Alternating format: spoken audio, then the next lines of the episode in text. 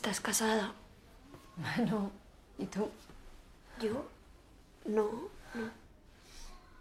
Pues las dos somos madres solteras. Lo mío fue un accidente, pero estoy tan contenta. Lo mío también fue un accidente. Yo no me arrepiento, ¿eh? Yo sí. Pobre, no digas eso. Que todo va a salir bien, ya verás. No estás solita, ¿no? No, es- estoy con mi madre. Vale.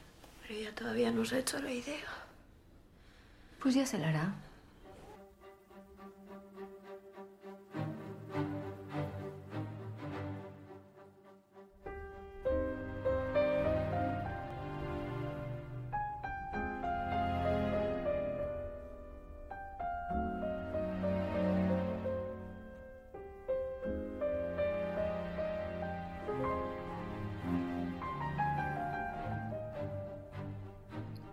Estamos de regreso en Plano Secuencia, su podcast favorito de cine. Gracias una vez más por sintonizarnos aquí para charlar sobre las películas del momento en la cartelera mexicana y en los estrenos.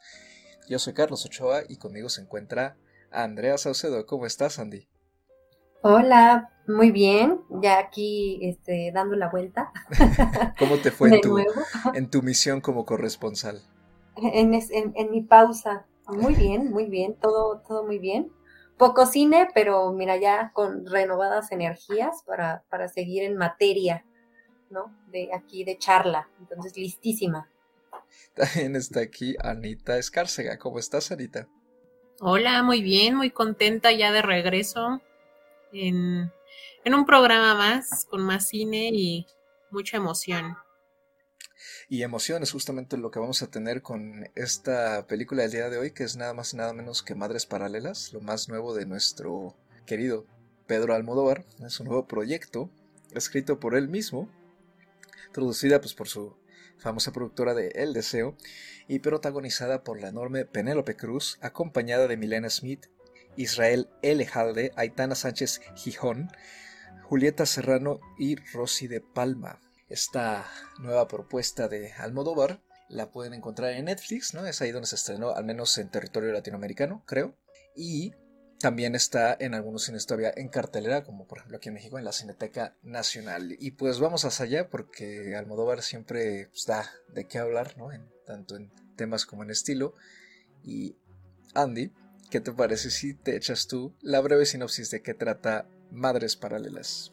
Claro que sí. eh, siguiendo mucho esta, esta pasión que tiene Almodóvar por hablar de las mujeres y hablar de las madres precisamente, en este nuevo proyecto, bueno, narra la, la historia de justo dos mujeres que están a punto de, de convertirse en madres, se conocen en, en el hospital en plena labor de parto y empiezan a compartir ahí un poquito de, de sus vidas, una interpretada por Penélope Cruz, ¿no? Quien es eh, Janice, una mujer de más de 40 años, fotógrafa, exitosa, que vive en Madrid, ¿no? Y que pues está muy feliz de, de poder ser madre.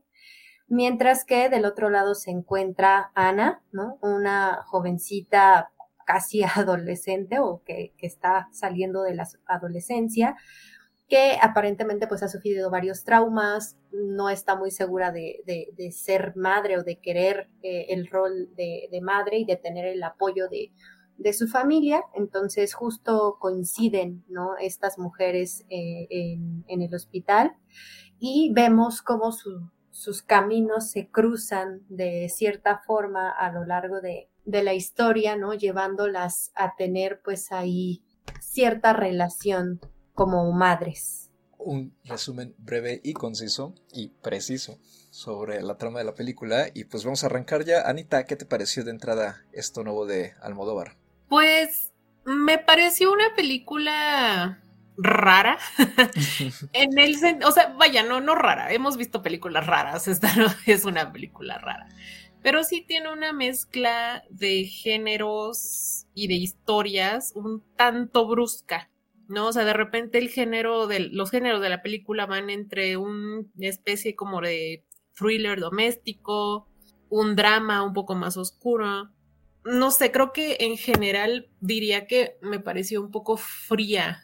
Vaya, a diferencia de muchas otras películas de Almodóvar que ya hemos visto, creo que sí hay una evolución, pero al mismo tiempo la, sentí un poco fría, la sentí como, como con una barrera que pone entre el espectador y su película. Me gustó mucho la, pues vaya, la metáfora, ¿no? La metáfora que además, vaya, es una metáfora muy fácil y muy simple, pero me gustó, ¿no? Esta idea de, pues como dice el dicho, ¿no? El que no ama a su madre, no ama a su patria.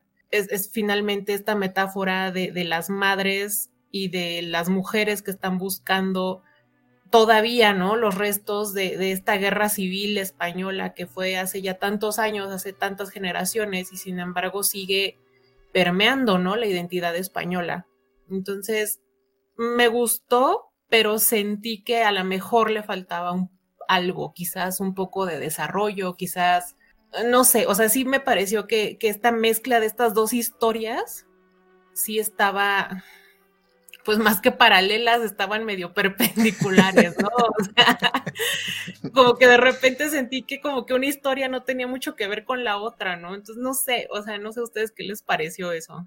Justo eh, coincido con Ana. Yo ya he expresado mi sentir específico con Almodóvar, que no soy fan de su cine, siempre me costó mucho trabajo y varias veces rehuí literalmente, porque precisamente se me hace un director y escritor, en este sentido, guionista, muy repetitivo, muy obsesionado y que, pues a pesar de que, bueno, que halago que siempre esté retratando mujeres en, sus distintos, eh, en sus distintas facetas, ¿no? La mayoría muy histéricas, ¿no? Y que él evoque mucho también esa relación con las mujeres de su vida, de su infancia, de su madre, o sea, todo me parece muy noble también, ¿no? Y una visión pues muy particular, pero es precisamente eso lo que me lleva siempre como a separarme de su cine y cuando vimos Dolor y Gloria, que rompe precisamente de cierta forma como que su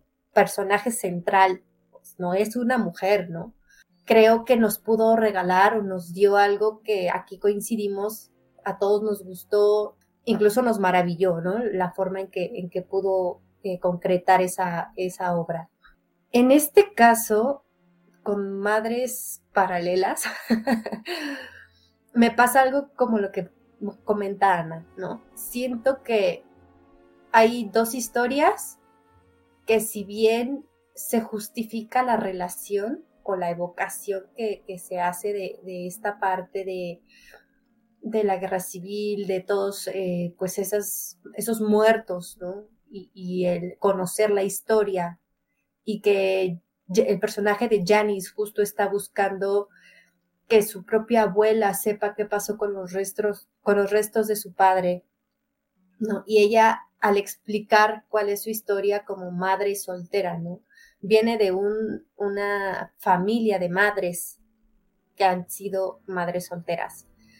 Entonces, sí tiene cierta justificación, pero empieza con esta parte del nacimiento, ¿no? Como de, la historia de, estas dos madres que estamos viendo, Janice y Ana, y acaba regresando a ese punto, ¿no? Al punto en donde vamos hacia el final y el final está situado en una fosa. Como dice Ana, se entiende la metáfora. A mí también me gusta en ese sentido la metáfora, pero no hay desarrollo. Y eso hace que la película se sienta incompleta o que algunas cosas se sientan fuera de lugar y que a su vez haya personajes o detalles que no se desarrollan, que quedan sueltos y que hacen la película así, de cierta forma fría, ¿no? De cierta forma yo, yo, me, yo no me sentí identificada o, o próxima a los personajes no tiene que ver con que yo no tenga hijos o con, ¿no? O sea, con los deseos de la maternidad. Creo que no tiene nada que ver con eso porque al final del día, pues tenemos madres, tenemos abuelas, tenemos tías, tenemos amigas que, son o han sido madres y que han vivido sus experiencias a partir de eso, e incluso hace poquito hablamos aquí, ¿no? Por ejemplo, de, de temas de, que tienen que ver con la maternidad deseada o no. Entonces, me gustó la película Secas, creo que sí encuentro una evolución en el cine de Almodóvar de esas películas noventeras, incluso que empezó a hacer por ahí del, del 2000, ya se empezaba a ver como cierta evolución y creo que para mí, a partir de Dolor y Gloria, va a ser un Almodóvar antes y un Almodóvar después. Me gusta más que, el anterior, pero siento que, tiene ciertas carencias que ha traído arrastrando consigo mismo, ¿no? El, ser muy repetitivo en, en, este caso y volver como a la zona de confort, eso, eso sí me causa un poco de conflicto.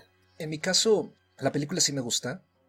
Creo que exhibe muy bien los temas que quiere tratar y como que conforme la vas viendo y empiezas a darte cuenta hacia dónde va, y cómo está manejando esta figura de la pérdida de los hijos y de cómo se quedan las madres sin ellos, ya sea por una muerte natural, ya sea por lo que ocurre en la película, no digamos una confusión, o eh, haciendo esta revisión histórica eh, con las víctimas de la guerra civil, siento que, o sea, aunque, aunque se entiende cómo se enlazan, el enlace en la película en sí, en su transición entre los temas y en la forma en que está armado el guion, es lo que no me termina a mí de convencer.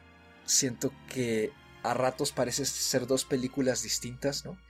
Este tema de la búsqueda de estos restos que entra como con mucha con mucha importancia al inicio de la película, o sea, como que es declarado enseguida, ¿no? Y eh, de repente desaparece, por largos tramos desaparece vuelve a saltar un poco hacia, digamos, la el tercer cuarto ¿no? de la película y es hacia el final cuando se retoma y el resto es otra cosa que funciona muy bien por sí misma.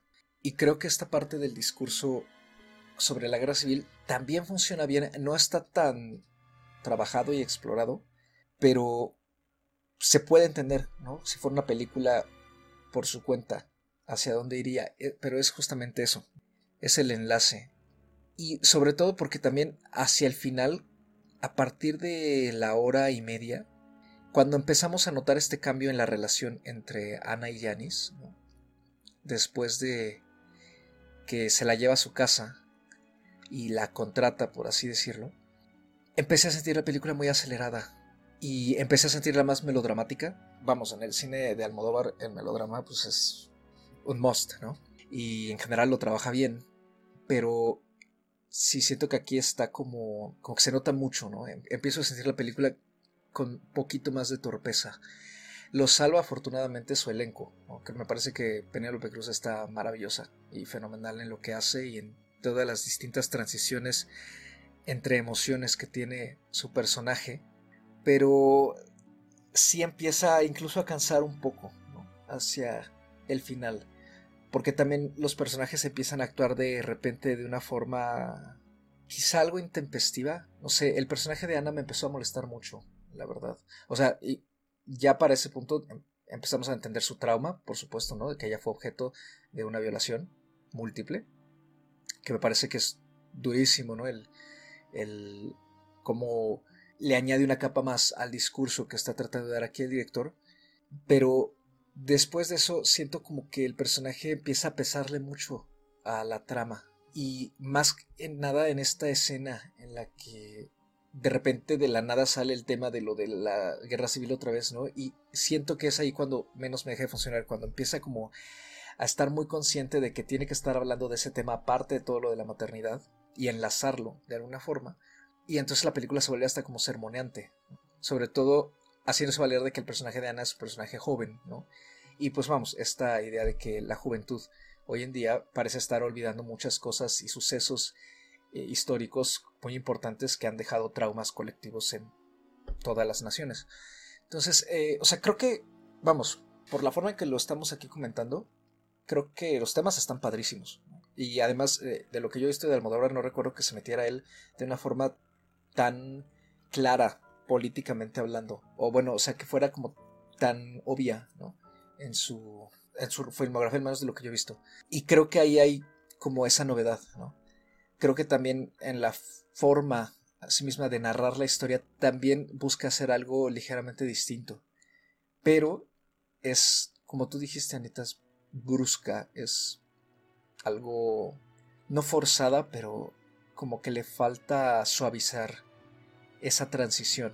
Que vamos, se podría argumentar que pues los temas no se tienen por qué suavizar y pues, son temas duros y confrontan mucho, ¿no? Está bien, o sea, pero a mí al menos eso es lo que más me, resalta con todo y que me gusta la actuación y me gusta buena parte de, de la historia central, ¿no? Sí, o sea, es que yo creo que no es una cuestión de suavizar los temas. Como dices, los temas son maravillosos, los temas están perfectamente planteados. Yo creo que lo que habría que suavizar es la manera en la que trata como de mezclar, de combinar estas dos, estas dos arcos narrativos, ¿no? Porque justamente lo que mencionas del personaje de Ana, sí, en esta, en los últimos, ¿qué? 20 minutos, 30 minutos de la película, su personaje, para empezar, como que ya desaparece, ¿no? O sea, desaparece un buen rato y vuelve a aparecer ya cuando están en la fosa. Y como que no entiendes ahí ya cómo se resolvió esa, esa relación, ¿no? Porque hay un dramón detrás de ellas dos, ¿no? Con lo que pasó con sus bebés. Y como que de repente se separan y pues uno entiende, ¿no? Pues claro, con una situación así, pues es bastante duro, bastante irremediable, diría yo, pero después parece que no te muestran la resolución de, eso y ya como que al final ya otra vez está ahí nada más acompañando a Penélope Cruz, ¿no? O sea, no, no parece tener ya mayor relevancia su personaje, ni te muestran tampoco cómo es que se resolvió ese conflicto. Entonces, como que a mí sí me pesó bastante que estos dos arcos narrativos estuvieran tan, pues tan, tan diferentes, ¿no? Que vaya, tienen un punto de, de, unión, tienen un punto de cruce en donde el personaje de Penélope Cruz está buscando a su bisabuelo y al mismo tiempo es madre y pasa todo esto, ¿no? Ok, el personaje de Penélope Cruz entiendo que es este punto de, de, de partida, este punto de reunión de, de los dos arcos narrativos. Pero como que se empiezan a separar y ya no hay una manera en la que los vuelve a unir, ¿no? O sea, simplemente como que te pone ahí al personaje de que así ah, ahí está, ¿no? O sea, a mí eso fue lo que me pesó, que no, no sentí que hubiera, pues de una manera orgánica, unido estos dos arcos narrativos que pues realmente no tendrían mucho que ver uno con el otro. Salvo por los personajes, ¿no? Que son el personaje de Janice y el de Antonio, se llama el, Arturo. padre de Arturo. ¿no? O sea, que son estos dos personajes que están involucrados pues en ambas cosas, ¿no? En ambos arcos narrativos. Pero de ahí en fuera no tienen nada más aparentemente en común. De hecho, algo que, que yo mencionaba hace, bueno, en la primera intervención, es que justo me hacía falta desarrollo de otras cosas. Y si el, la historia o el enfoque principal iba a ser justo este drama muy, muy intenso eh, entre las dos madres, ¿no? Entre Penélope Cruz, bueno, entre Janice y, Ana, ¿no? Como dos madres en diferentes circunstancias que justo, ¿no? Se, se cruzan eh, en este camino. Creo que ahí quedaron cosas muy sueltas, ¿no? Sobre todo del lado del personaje de Ana y del lado de su relación, que algunas ya las mencionaba ahorita Anita, ¿no?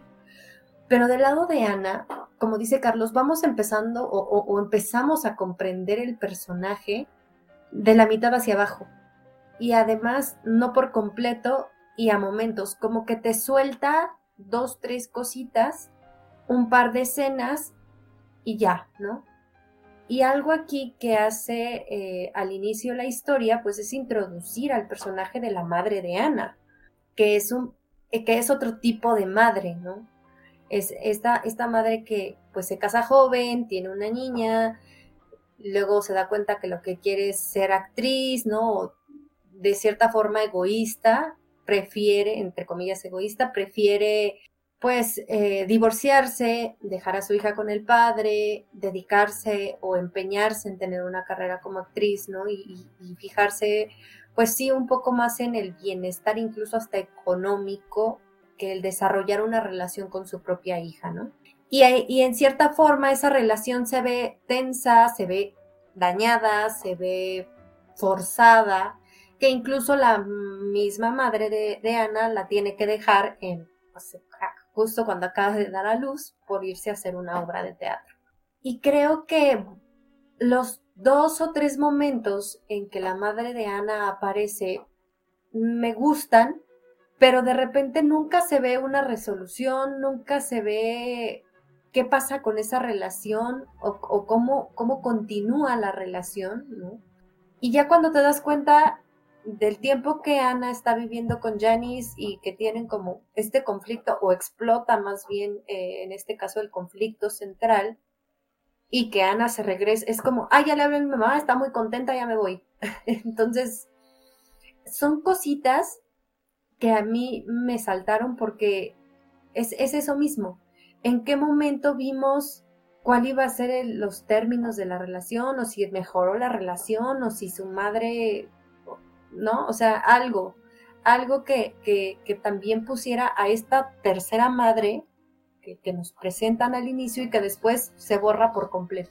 Entiendo que puede ser un personaje de paso, ¿no? Como, como justo, ¿no? Para, pues, eh, encarnar a, a, un tipo, de madre más desapegada, menos maternal, pero son cosas que en el desarrollo fue lo que hicieron que yo me alejara, ¿no? Que, guardara cierta distancia. Y luego, justo con la relación de Ana y de Janice, cuando ya Ana se va a vivir con Janice, como pasan las cosas y como, y como se siente que terminan, y, al final no terminan, como dice Ana, porque aparece al final ahí Ana en, en la fosa, bueno, que se siente justo incompleto, que se siente cortado, y que hacen que, en primer lugar, nunca entendí eh, en qué momento se relacionaron tanto o por qué fue la relación tan cercana, del, más del lado de Janice que del lado de Ana, y luego por qué pues ya no vimos el proceso de Janice de, de, justo de desapegarse de Ana y de su propia bueno y de la hija no o sea de la bebé.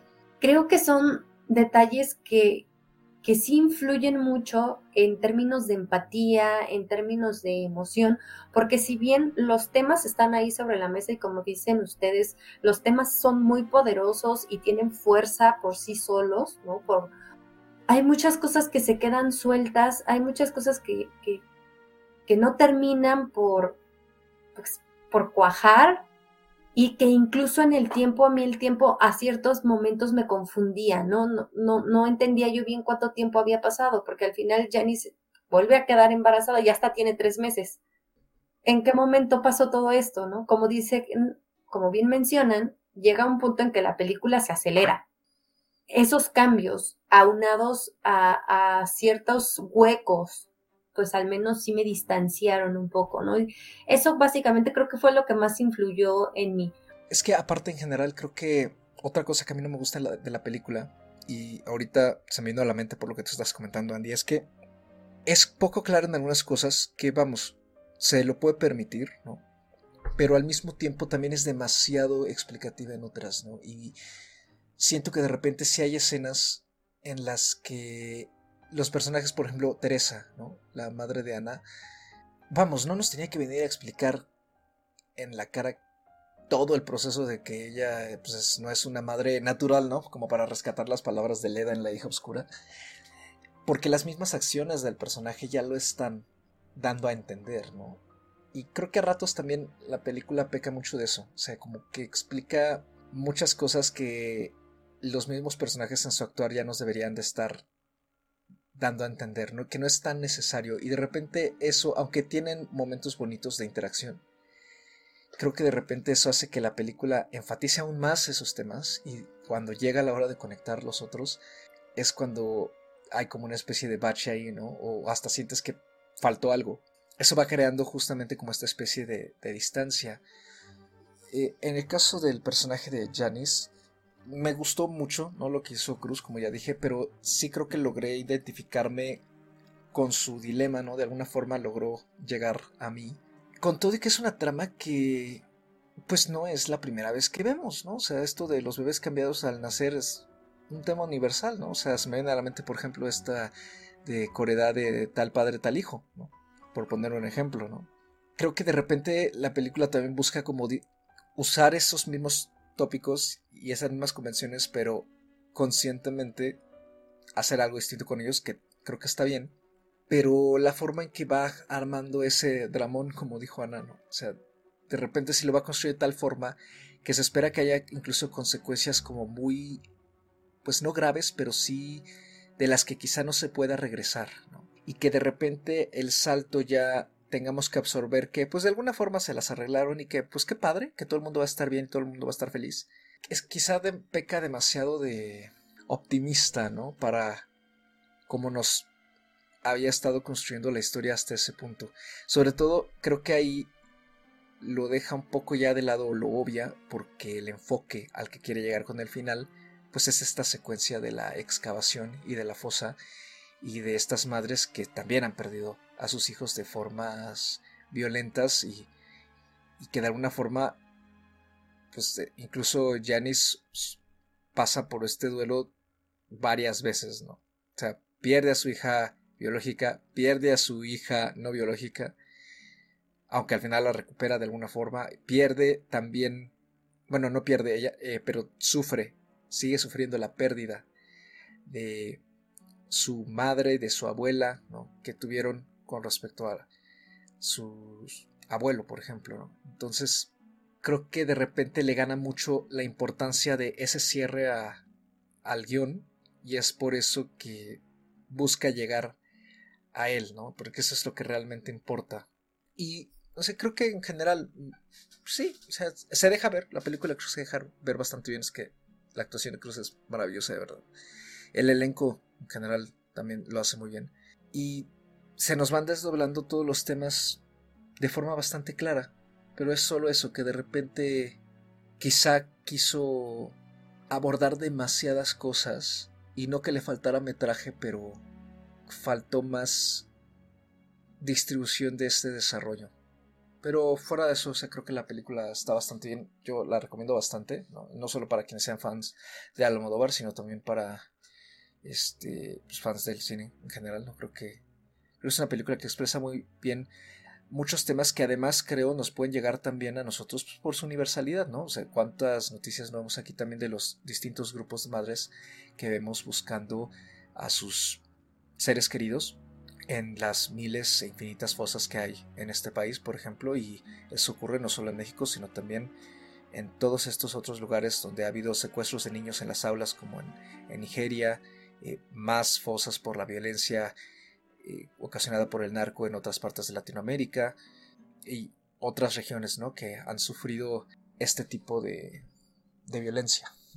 Ahí está, creo yo, la quizá el aspecto más importante de la película, que a pesar de que la forma en que desdobla sus temas no sea quizá la más natural, esos temas sí generan una conexión con la audiencia bastante importante desde distintas perspectivas, pero sobre todo desde la perspectiva del dolor en las mujeres y la pérdida que se relaciona con muchos aspectos de no solo de su maternidad, sino también de los distintos significados que tiene este concepto. Yo pensaría en ir cerrando, ya más o menos justo, ¿no? Comentábamos, eh, bueno, al menos yo un poquito de, mi experiencia con, con Almodóvar. También entiendo que, es un cineasta muy querido a nivel mundial. Entiendo por qué, ¿no? Eh, lo mencioné al inicio. Tiene una visión muy clara de, su cine y ya cuando ves una película sabes que es de Almodóvar, ¿no? Es, claro, es película española con estas características, seguramente es Almodóvar. Y yo esperaría que volviera a salir justo de esta zona, ¿no? De esta zona de, pues, de historias de mujeres, de dramas. No sé si a lo mejor lo que justo le falta al Modóvar es a lo mejor separar el guion con la dirección. No sé si en este caso a lo mejor un guionista que le hubiera ayudado, ¿no? A darle más forma, más molde, habrían hecho una mejor película, porque creo que, que tenía potencial para hacer una mejor película de lo que es. Yo estoy muy de acuerdo con lo que, con lo que menciona Andy ahorita. Creo que mi problema con la película fue el tratamiento del guion. Vaya, la historia como tal, creo que tenía mucho potencial. La historia como tal es bastante interesante. También con, con esta metáfora cruzada, ¿no? Creo que tenía mucho potencial eso.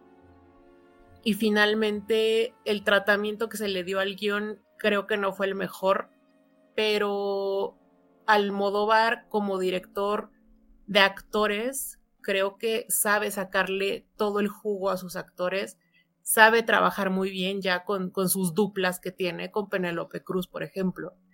En general, yo respeto muchísimo a Almodóvar, aunque no soy tan fan de su cine, pero yo respeto mucho a Almodóvar porque creo que tiene una visión muy clara de lo que le gusta hacer, de las historias que a él le gusta contar. Y eso se me hace muy admirable me gusta mucho cuando un director tiene un estilo tan característico, cuando tiene un sello tan característico que en cuanto tú ves un estilo de la película, sabes de quién es. ¿No? Me pasa mucho, por ejemplo, con Wes Anderson también. Entonces, yo respeto mucho eso de Almodóvar, creo que está muy claro cómo ha ido perfeccionando su estilo a lo largo de los años incluso su estilo visual, su estilo de dirección y de nuevo, yo tampoco soy tan fan de su cine, lo admito, pero sí respeto mucho su visión artística. Entonces, creo que quizás con un poquito de ayuda con, en sus guiones pudo haber contado o podría contar una historia de una mejor manera porque la historia es buena, creo que la manera en la que se contó fue la que faltó un poquito. Pero pues, como dices, Carlos, la película se deja ver muy bien. La verdad es que sí la disfruté. Y pues nada, no sé si quieran empezar con las estrellitas. Ah, sí, claro. Vas. Pues yo le puse tres estrellas.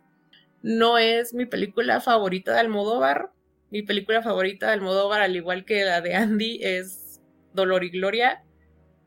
Pero tampoco, también puedo, vaya, también puedo discernir esta evolución que ha tenido Almodóvar en los últimos años, que es un cine muy diferente al que estaba haciendo en los noventas y en los ochentas, y eso también me parece muy respetable y muy admirable. Yo le puse tres estrellas, eh, igual que, que como lo hizo Anita, creo que es una película que les voy a confesar, la primera hora me pareció que estaba yo muy, un poquito menos de la, de la hora, estaba yo muy metida, estaba yo pensando en que era un drama que me podía dar mucho, pero creo que tres estrellas está, está bastante bien, ¿no? Está bastante bien para, para este primer visionado, no sé si, si la volvería a ver y a lo mejor podría cambiar de, de opinión. Creo que me quedo más bien con las ganas de, de, ver qué más puede hacer Almodóvar, a qué más se puede atrever, más bien es la palabra, este, porque pues hay cosas que ya le hemos visto, entonces eso es con lo que me quedo. En mi caso, yo rescato mucho lo que dice Ana. O sea, a mí también, si algo que me gusta de Almodóvar es justamente cómo ha defendido su estilo y su visión y sus temas en particular, ¿no? Eh, lo comentamos en su momento cuando hablamos de Dolor y Gloria, ¿no? Estos tres ejes que siempre él ha manejado, que es las mujeres, generalmente desde el punto de vista de la relación con su propia madre, el homoerotismo y la identidad sexual y eh, los aspectos autobiográficos relacionados con el arte de hacer cine. Creo, de repente me, me gustan más sus un tema que otro, ¿no? Según la película en cuestión, creo que en general el tema de las madres es el que me ha dejado más complacido, ¿no? Eh, en, cuanto a las películas que he visto de él, aunque me han gustado bastante la, la mayoría. Y al contrario de otros digamos, contemporáneos de cierta forma, más que nada por llevar una, ya una muy buena cantidad de años haciendo cine como Woody Allen, por ejemplo, me parece que aunque Almodóvar trabaja mucho en los temas que él maneja una y otra vez, siempre encuentra formas distintas de añadirles un matiz. Y no solo eso, siempre le exige lo mismo a su elenco, le exige mucho, les consigue sacar excelentes resultados y siempre tiene momentos muy particulares que se quedan grabados de alguna u otra forma.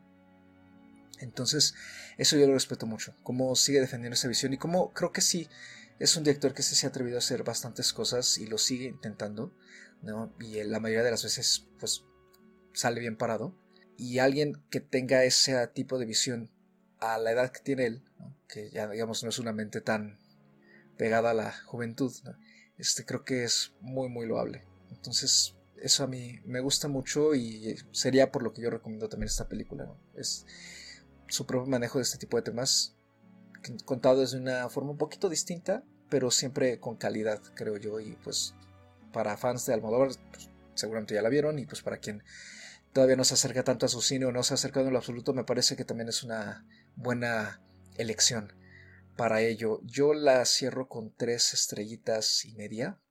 No sé qué tanto crees que en un segundo visionado. Supongo que la metáfora seguramente me funcionará mejor, pero pues ya se verá.